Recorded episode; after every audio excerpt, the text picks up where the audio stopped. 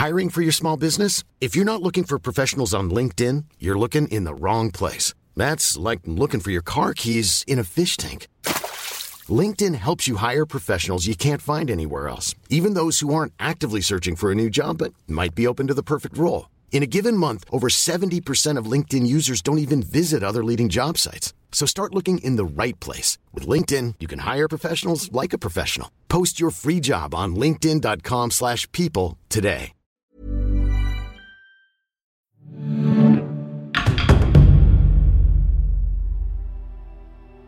Vós, imperadores, reis, duques e todas as outras pessoas com desejo de saber as diversidades dos reinos, províncias e regiões de todas as partes do Oriente, leiam este livro. Então começa As Viagens de Marco Polo, o maior diário de viagem já escrito. Publicado no século XIII, foi um sucesso instantâneo, levando o leitor a uma emocionante aventura de Veneza ao Extremo Oriente, através do Mar Negro. Marco Polo fez esta viagem extraordinária aos confins da Terra entre 1271 e 1275. Neste conto, o leitor viaja com ele, cruzando rios intermináveis e vastos desertos, encontrando tribos de cavaleiros nômades e encontrando pessoalmente o imperador mongol Kublai Khan.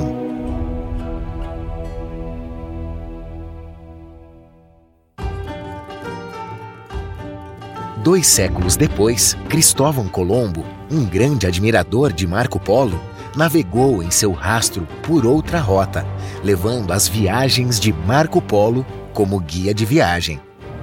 E muitos exploradores tentaram seguir os passos do veneziano.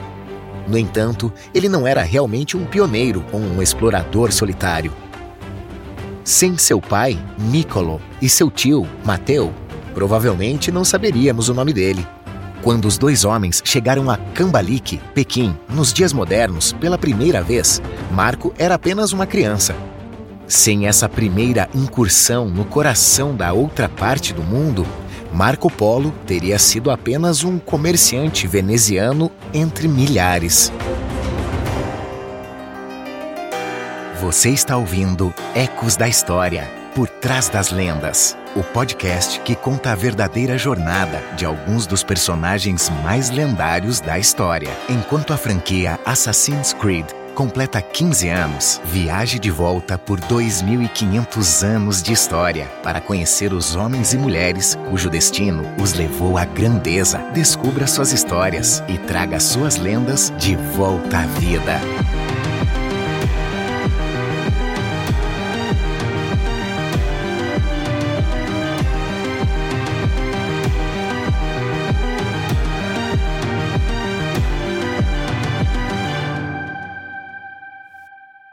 Episódio 8 Nicolo e Mateu Polo A história do manuscrito de As Viagens de Marco Polo começa em 1298, em uma prisão genovesa. Definhando em sua cela, o poeta Rusticello de Pisa finalmente encontrou uma maneira de escapar do tédio. Seu novo companheiro de cela, um tal de Marco Polo, tinha um suprimento infinito de histórias. Este veneziano afirmou ter completado uma imensa jornada que havia começado 27 anos antes. Inicialmente desconfiado, o poeta logo foi pego por este conto extraordinário. As áreas exploradas foram descritas com tanta precisão que o escritor, fascinado, concordou em anotar tudo. O livro foi coescrito. Enquanto Marco ditava o conto, Rusticello o transcrevia. Mais de um século depois, em 1392, um escriba florentino anotou o manuscrito. Eu, Amédio Bonaguide, considero isso mentira. Eu não acredito. É certo que, para se adequar ao gosto do público, os autores embelezaram a história com maravilhas. Homens com cabeça de cachorro, gatos com rostos humanos e a Rock, uma águia gigante que pode capturar um elefante. a lenda tomou conta da fantasia e, com ela, uma suspeita. E se Marco Polo fosse uma fraude? Não diríamos isso, mas o veneziano certamente não visitou todos os lugares que descreveu. Ele não pôs os pés na África, por exemplo, e ele tinha um jeito com a hipérbole. A palavra maravilhoso aparece 120 vezes no texto franco-italiano.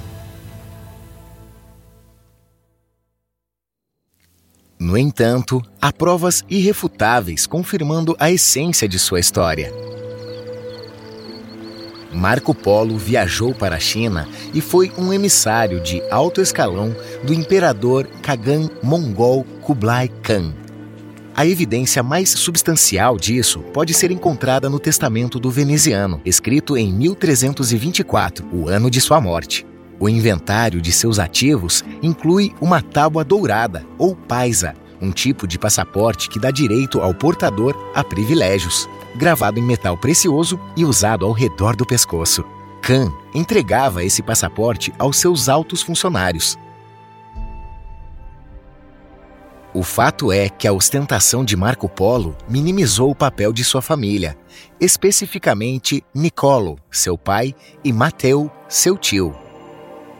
Durante o relato de sua estada na China, Marco Polo se coloca tanto no centro das atenções que os outros dois homens parecem não estar lá. No entanto, quando a jornada pela qual ele agora é famoso começou, em 1271, Marco era apenas um jovem inexperiente de 17 anos. Ele era somente um aprendiz dos dois irmãos que eram exploradores e mercadores experientes. E a viagem em questão foi tudo menos uma expedição improvisada a terras desconhecidas. Os irmãos Polo estavam em uma missão diplomática para o próprio imperador. Alcançar o imperador foi um verdadeiro feito, em primeiro lugar, realizado pelos irmãos alguns anos antes, em 1266, depois de atravessarem grande parte da Ásia praticamente sozinhos e muitas vezes sem um guia. As primeiras páginas de As Viagens de Marco Polo contêm um relato muito conciso desta primeira viagem. E com o tempo, a lenda de Marco Polo apagou as conquistas, talvez maiores, de seu pai e tio. Quando Marco Polo nasceu em Veneza em 1254, seu pai, Nicolo, e seu tio, Mateu, estavam em uma viagem extraordinária. Sua mãe estava preparada para criá-lo sozinha enquanto esperava o retorno do marido, mas ela morreu algumas semanas após o nascimento de Marco. O menino foi cuidado por sua tia Flora e seu avô Andrea, um conhecido comerciante local. Os Polo eram uma nova família de comerciantes prósperos que viviam no bairro veneziano de San Severo. O negócio da família era o comércio de longa distância. Marco, o sênior, o irmão mais velho da família, era o parceiro estável que ficou em terra em Veneza ou em um entreposto comercial, enquanto seus dois irmãos mais novos viajavam para encontrar os melhores produtos e mercados. Em 1254, Nicolo e Mateu deixaram Veneza em direção a Constantinopla, a capital do Império Latino. Eles moraram em uma casa que possuíam no bairro veneziano por vários anos, enquanto aumentavam seus investimentos. Mas em 1260, os dois irmãos tiveram que deixar a cidade, pois a situação dos venezianos se tornou precária. Antes de sua partida apressada, Nicolo e Mateu trocaram algumas de suas posses por pedras preciosas e joias, itens que são fáceis de transportar e vender. Então, por um tempo, eles se mudaram para Soldaia, um entreposto comercial no Mar Negro, na Crimeia, onde a família Polo já estava presente, antes de retornar para a estrada. Cruzando as montanhas da Crimeia, eles embarcaram em uma aventura imprevista que os levou às estepes asiáticas da Horda Dourada, o reino mongol liderado por um dos descendentes de Gengis Khan. Não sabemos por que eles fizeram essa jornada. A única fonte disponível, as viagens de Marco Polo, não dá nenhuma explicação.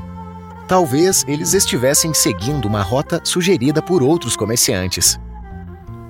Uma coisa é certa: os ocidentais já haviam se aventurado nessa parte da Ásia.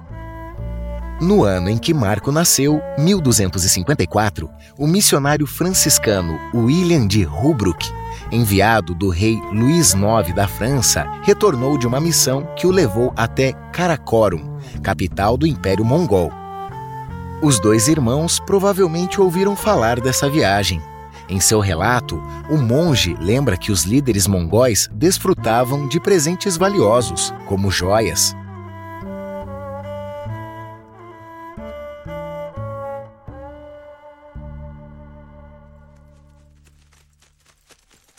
De qualquer forma, eles cavalgaram para a cidade de Bolghar, na margem oeste do rio Volga, onde encontraram Berke, o primeiro Khan da Ronda de Ouro a se converter ao Islã. Ele deu-lhes uma recepção calorosa e as joias que ganhou deles lhe impressionaram. Em troca, Berke deu aos irmãos Polo bens duas vezes mais valiosos do que as joias e o privilégio de poder negociar em seu reino. Nicolo e Mateu passaram um ano na região vendendo seus estoques. Nesta fase, os dois comerciantes provavelmente planejavam retornar à sua terra natal como homens ricos, graças aos seus negócios.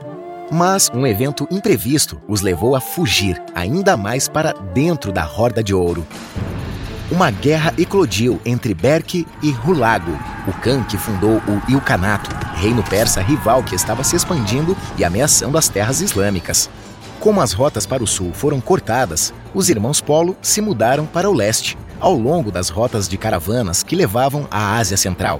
Mais uma vez, Nicolo e Mateu apostaram no desconhecido. Eles levaram 17 dias para cruzar um deserto povoado apenas por alguns pastores.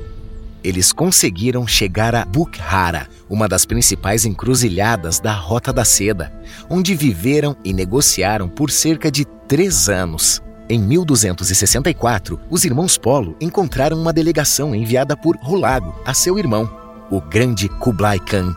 Ambos eram netos do lendário conquistador Gengis Khan, os diplomatas sugeriram que os irmãos se juntassem a eles em seu caminho para Kambalik, a nova capital que o Império Mongol acabara de fundar. Kublai Khan nunca havia conhecido europeus e estava curioso sobre estrangeiros. Os exploradores concordaram.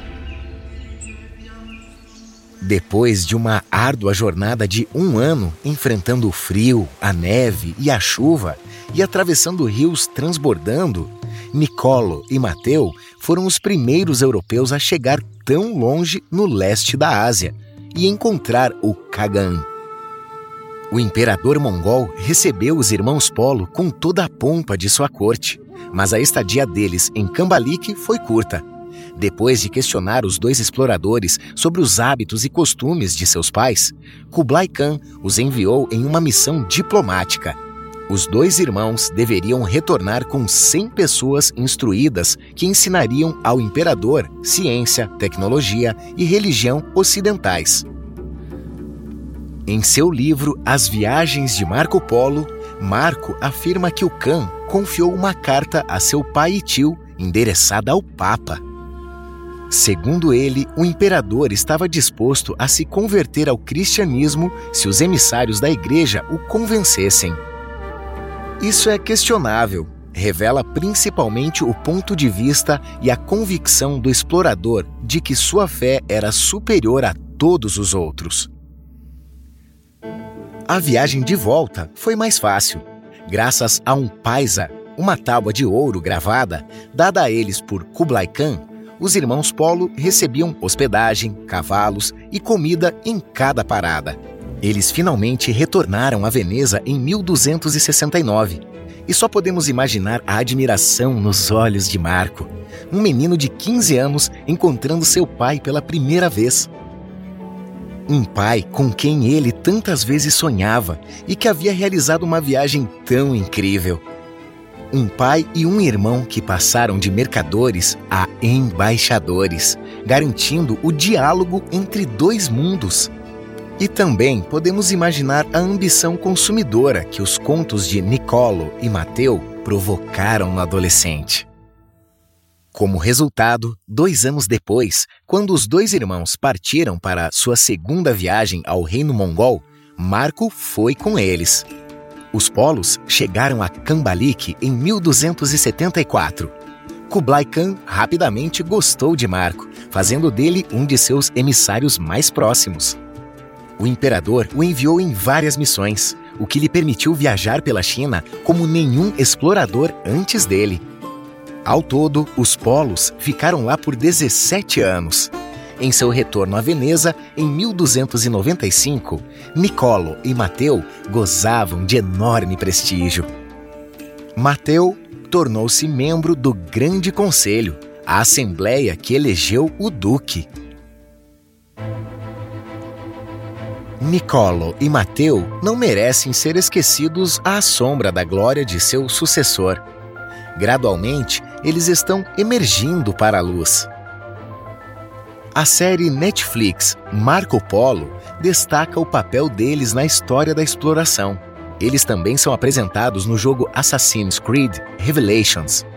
Nicolo Polo é apresentado como um membro da Irmandade dos Assassinos.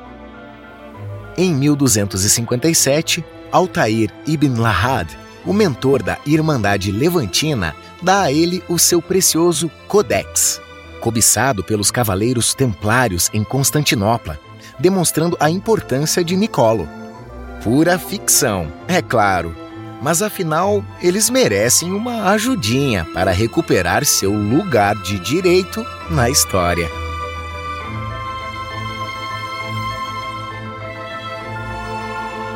Obrigado por ouvir Ecos da História por trás das lendas um podcast da Ubisoft, produzido pela Paradiso Media.